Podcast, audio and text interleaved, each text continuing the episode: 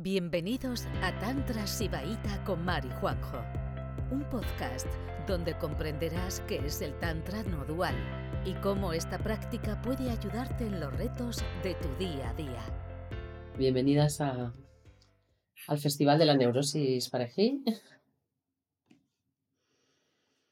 Bueno, lo, lo interesante de esto es que las neurosis, como cuando estamos en ellas. Ah, espera, que hay mucha gente de silencia. O sea, sí, que va a empezar a sonar. Tío, tío, tío, No, espera. Que luego suenan cosas. Pues eso, lo interesante de conocer qué neurosis se pueden dar en pareja es poder reconocerlas, porque cuando estamos en ellas es súper difícil darnos cuenta, porque se han vuelto, nos hemos metido ahí y se han vuelto nuestra normalidad. Y además es que muchas de esas neurosis están sostenidas, ¿no? Por la idea general que hay de pareja, como muchas cosas que ya están establecidas, sistemas mentales que están establecidos. Y parece que, bueno, que te metes ahí y eres una más, uno más que te metes ahí y no te das ni cuenta que el daño que te están haciendo hasta que no eres capaz de identificarlas, ¿vale? Entonces, hemos hecho aquí un bestiario de, de todo lo que vemos a nuestro alrededor, familias, amigos, alumnas, alumnos, bueno, yo hablo con muchísima gente que no veis aquí, ¿sabes? No, que hablan conmigo para ver si esto entra es para ellas. Ahí.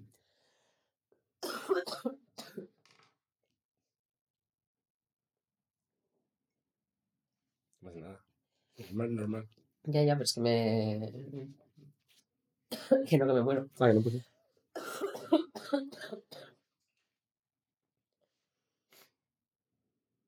Que es que ese rapé me ha dejado un poco así. Pues eso, que yo muchas veces me cuentan unos dramas, gente que luego ni siquiera conocéis, porque, bueno, luego, por lo que sea, no, no conectan con el tantra o directamente a mí me parece que esto no es para ellas, ¿no? Pero vamos, me cuentan cada cosa que me quedo de plástico muchísimas veces. Entonces aquí venimos. Bueno, Lo siento. nada. Eh, vamos a ver, pues nada. No, que venimos con sí. que venimos con nuestro bestiario, que os animamos a que tengáis algo para apuntar.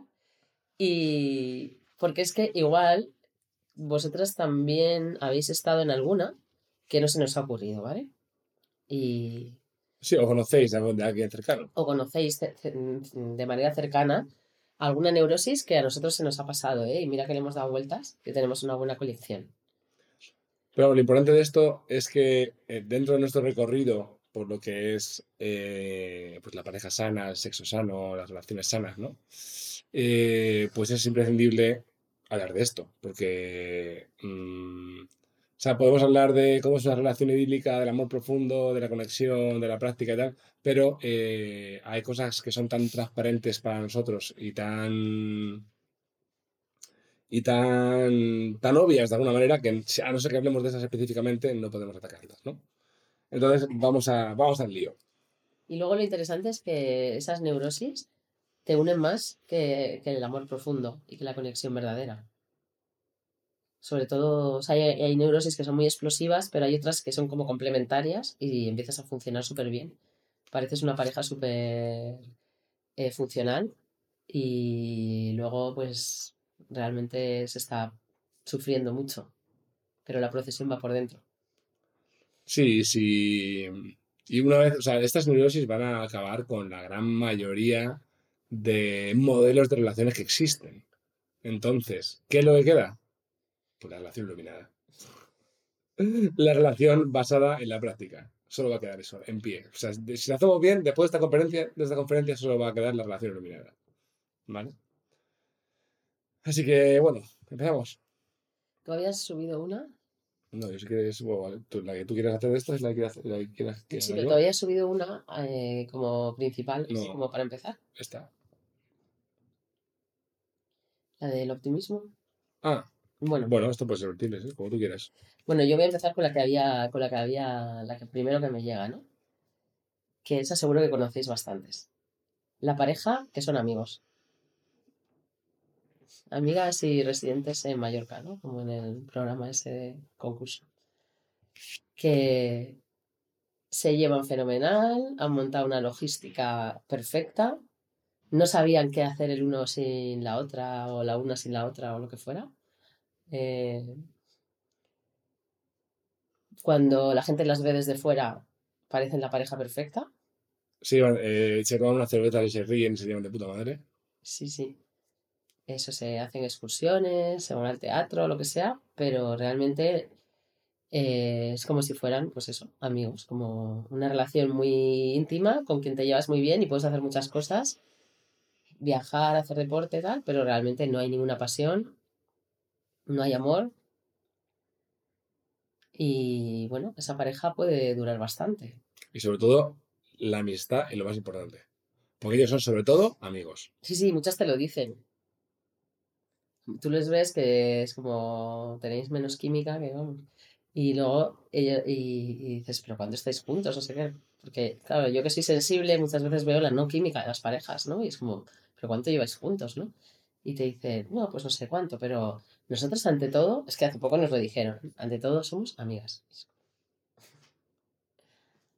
Entonces, bueno, quiero decir, yo conozco muchas de esas y puede parecer, puede parecer que son parejas eh, que dentro de lo que cabe no es malo del todo, porque se llevan bien, se, ríen, tienen respeto, no sé qué, pero, por ejemplo, estas parejas, que esta pareja también se, se, se suelen enlazar con otras neurosis, pero lo que tiene esta, este tipo de pareja es que eh, si tienes niños, por ejemplo, y los niños entienden que una pareja adulta es una pareja amiga, entonces es como que el sexo y la pasión automáticamente salen fuera de la ecuación.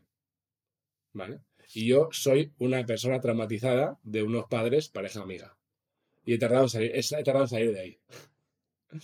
¿Vale? Por ¿Qué pasa cuando pasa eso? Pues que automáticamente cuando tú eh, tienes una conexión con alguien, es que realmente ya no le puedes ver nada sexual porque es como, eh, ya es sexo es como ya otra cosa, ¿no? Entonces, parejas, parejas amigas. Seguimos. Eh, parejas que están todo el tiempo hablando de la relación. Todo el tiempo gestionando sobre la relación. Voy a quitarlos de aquí. Eh, Vale, esta la tengo aquí. Sí, sí. pues eso. Eh, ¿Quién no conoce? Es, eh, ¿Quién no ha tenido? ¿Quién no ha estado? Es que en esto seguro que hemos estado todas. Eh, una relación que siempre estás gestionando la relación.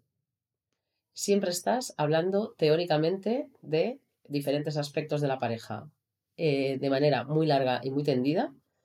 Y parece que siempre hay otro tema más que sacar. Cariño, eh, tenemos que hablar, ¿no? Y conversaciones larguísimas, súper mentales muchas veces, ¿vale? Y eso es también hiere profundamente la relación estar todo el rato hablando de ella, ya que sabemos lo mala que es la mente ajancara.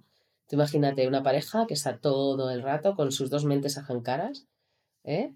Planteándose teóricamente el marco de la relación, eh, yo qué sé, límites, a dónde vamos, a dónde no vamos, o conversaciones larguísimas sobre algo que pasó hace tres años y medio, que no se ha superado y que sale siempre, ¿sabes? Temas que vuelven a salir una y otra vez y nunca se resuelven, ¿no?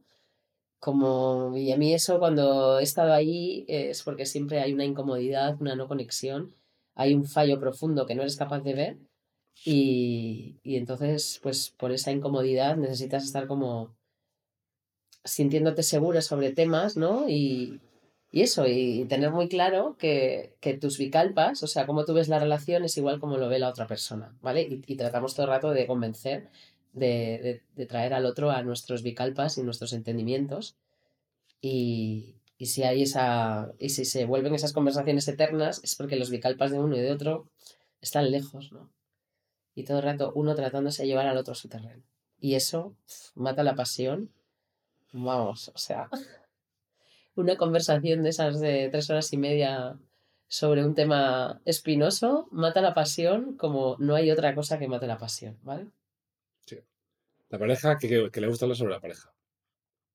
Más. Y hay veces que esas parejas también le hablan a otras personas sobre la pareja, sobre cómo tiene que ser una pareja. Sí, además son teóricos sobre la pareja y van dando lecciones de, te, de teoría sobre pareja porque ya ellos han hablado tanto, tanto, ya han sacado un montón de conclusiones, entonces ellos ya pueden hablar. Tienen una sabiduría. Tienes una sabiduría parejil de, de eso.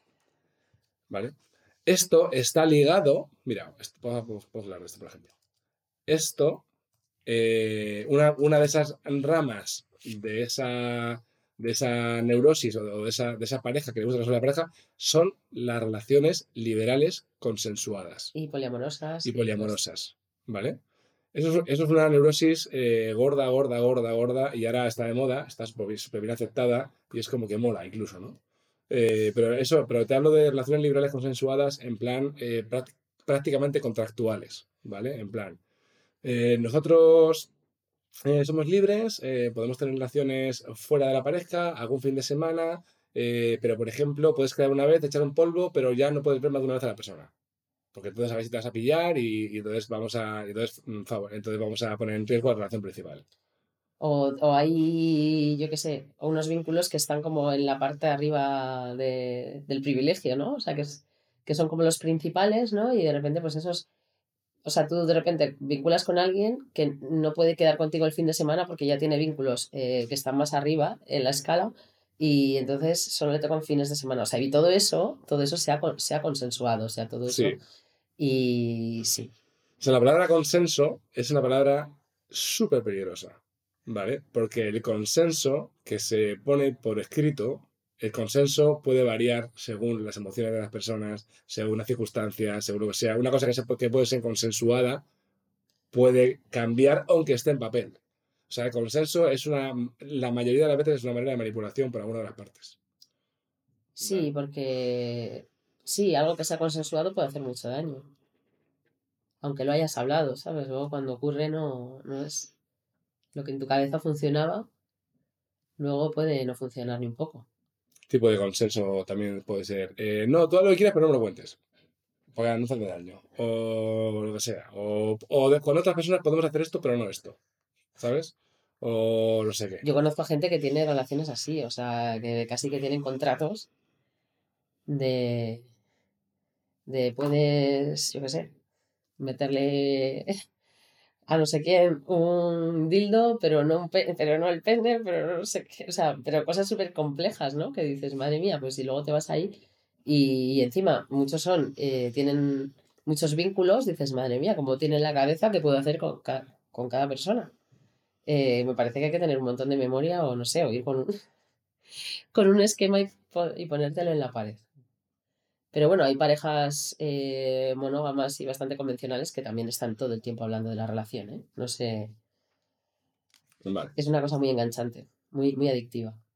Vale, más. Ah, podemos irnos al contrario si quieres. ¿Y cuál es lo contrario? Pues esta. Eh, sí, ah, vale, pues lo, eh, lo contrario, bueno, lo contrario, pues lo contrario. No, lo contrario, es diferente. En, en, otro lado, ¿no? Eh, otra psicosis, ¿no? Para mí, igual alguien, alguien se va a sentir esto como muy así, pero, pero para mí es una psicosis, ¿no? Para mí la monogamia extrema también me parece súper psicótica.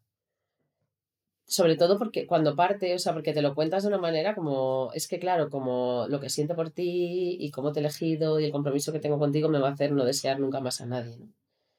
Y, y eso es mentira, siempre, eso es una mentira flagrante. Pero si te lo cuentas así, entonces, esa relación, o sea, que está genial que, que, cuando tú tienes un vínculo y quieres estar solo con esa persona, fenomenal.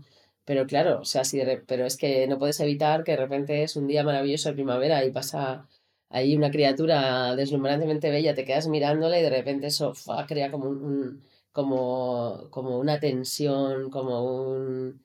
Y es como algo tan natural, como que tener que casi que quitarte hasta no sé, hasta pues cualquier cosa que te pueda dar, ¿no? El mundo de los objetos de conciencia que te pueda impactar, eh, es que es imposible quitarte eso.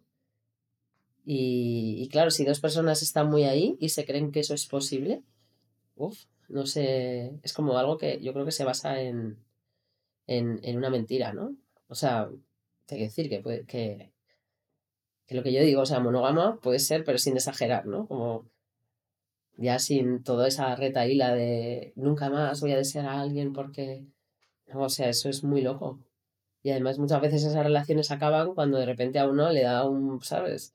Se le cruza a alguien y entonces si tú realmente tú tienes en tu mente que no puedes desear a nadie más que a la persona que amas, de repente te da un calentón por ahí que te puede pasar, ¿sabes? Por, muy, por muchas barreras que tengamos, y de repente te da ahí un, un furor y te crees que te has enamorado de alguien que le acabas de ver. Y rompen la relación y de repente es una tragedia y una pérdida tremenda eh, porque lo confundes. Dices, ah, pues si de repente he sentido esta cosa súper loca por alguien, es que ya no amo a mi pareja. Es como, qué peligro, ¿no? O sea, esa relación está muy en peligro de, de cuernos, engaños y rupturas violentas, dramáticas con mucho sufrimiento. Sí, parece como la relación, parece que la relación está más atada, porque las dos personas tienen miedo a perderse y entonces eh, ponen ahí, ¿sabes? Súper estricto, que esto es súper, súper, hiper, mega común y tal, pero esa relación que parece ser que está más segura, al final está menos segura, ¿no? Una relación más relajada, ¿sabes? Bueno, donde, bueno, donde se respeta la humanidad de las personas dentro de una conciencia, obviamente. Pues yo eso he visto mucho y, relaciones así que luego las han roto las mujeres, que, que, he visto yo así de cerca. Que de repente es como, ah, les ha dado ahí un furor uterino y, y, claro, han pensado que se han enamorado de esa persona. Y han roto ahí un vínculo, los hijos sufriendo y tal, para una cosa que ha sido un, un, blush, ¿no? ¿Cómo se llama? Como un, un bluff, ¿no? un bluff, una cosa vacía. Y luego es como, madre mía, la que he liado, ¿no? La que he liado, eh, o sea, no sé. Sí, pero es, es interesante porque porque esto es una dicotomía en el fondo, porque la, la, mayoría, la, mayor, la gran mayoría de parejas convencionales que no se replantean su sexualidad ni la pareja están ahí en la monogamia extrema y muchas veces la única salida a la monogamia extrema es leerte un par de libros sobre, sobre parejas liberales, entonces, entonces estás en el, otro, en otro, paradigma, ¿sabes? Entonces, entonces, ¿qué hay entre eso y eso? Ah, sorpresa. Eso ya hablaremos en las próximas conferencias, ¿no? Entre eso y eso hay algo. Que fuera de los sistemas mentales Hay algo donde la mente, donde la mente no, no tiene por qué gobernar, tiene una cosa y la otra. bueno, seguimos, que tengo muchos. Eh, esta, esta para ti.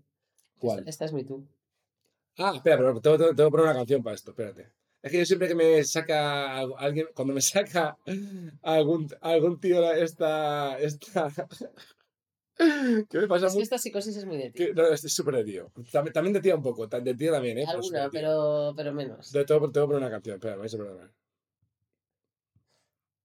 Es un cachito, un cachito, espérate.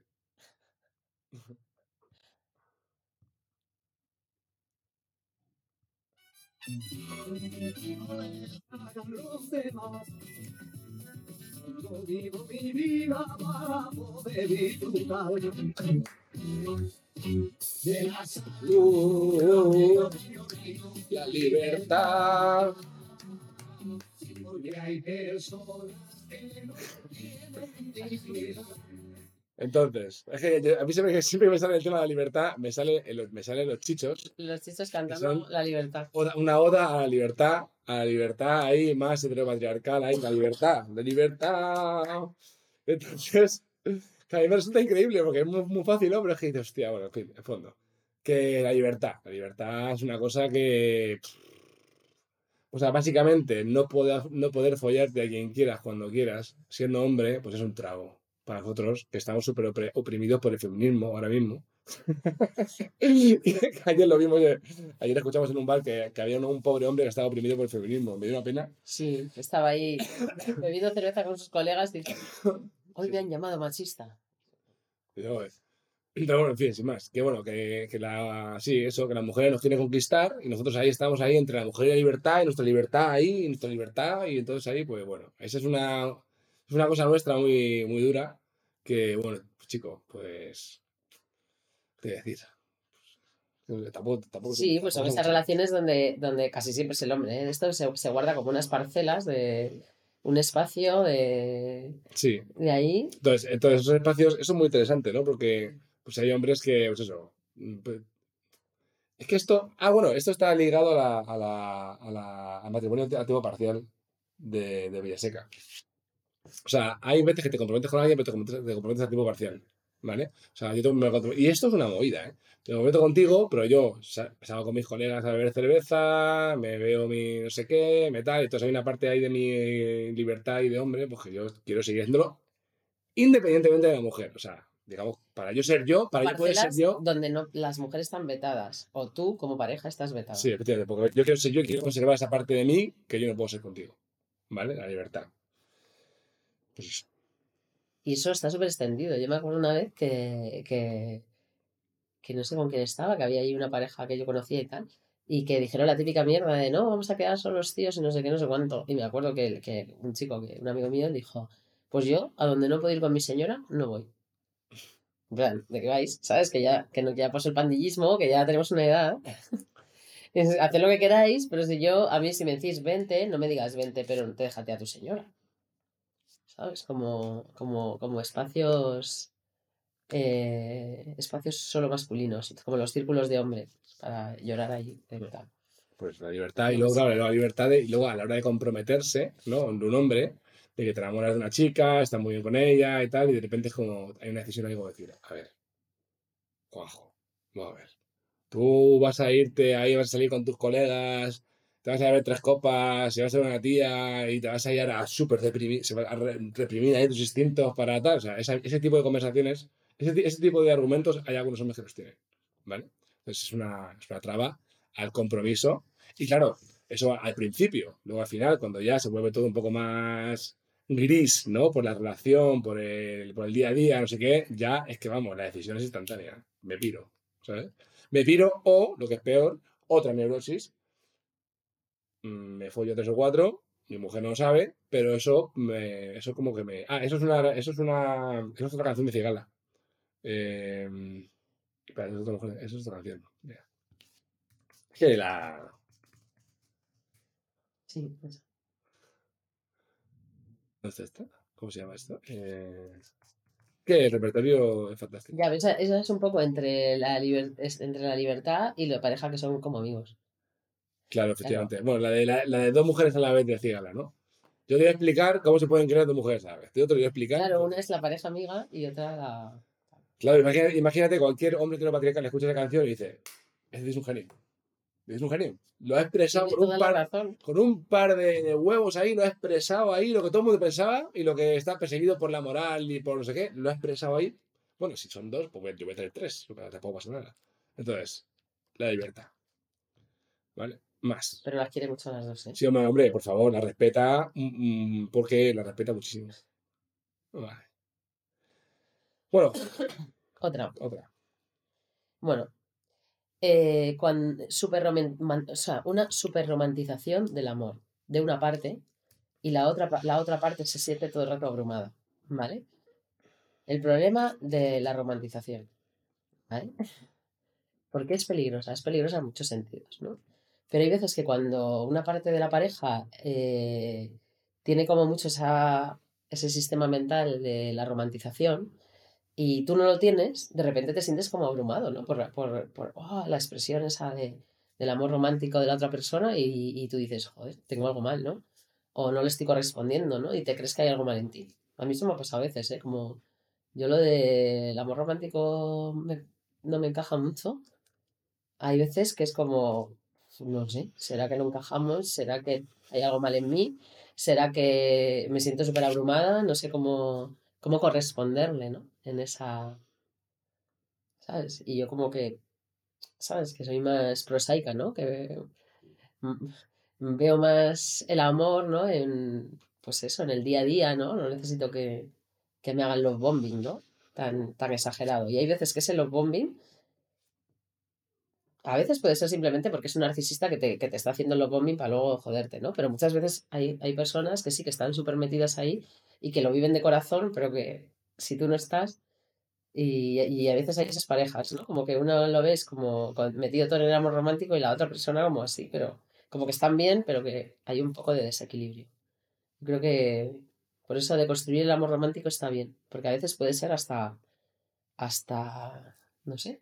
Yo estoy, yo estoy, Como- yo estoy saliendo de ahí últimamente, ¿eh? Sí. Yo siempre, Pero un poco así, ¿eh? yo siempre he sido un, yo siempre he sido un romántico de tal y, y ahora con esta experiencia de la Kundalini es como que la Kundalini me ha subido por aquí, se ha expandido y se ha llevado el amor romántico a otro medio, macho. Y digo, joder, eso, eso es una cosa que me gustaba a mí. Se ha llevado, el expanda me ha quitado el amor romántico. De verdad, qué horror. Pero ya, ya lo que queda es, lo que queda es un espacio o sea, como un espacio energético donde, donde si yo estoy conectado y Mar está conectado, habitamos ahí en ese espacio energético que es la conciencia, ¿vale? Y ahí los dos sabemos que todo está bien, mediante la práctica individual de cada uno, todos sabemos que todo está bien, pero ya no hay un... ¿no? ¿Tú no notas? Claro, es que es una, a veces es una romantización súper artificial. No te digo que no de repente tengas un momento de súper conexión, pero es que eso cuando ocurre es, es como mutuo, ¿no? Es como, de repente hay algo como que, que se endulza y se llena de fuegos artificiales, pero suele ser de los dos.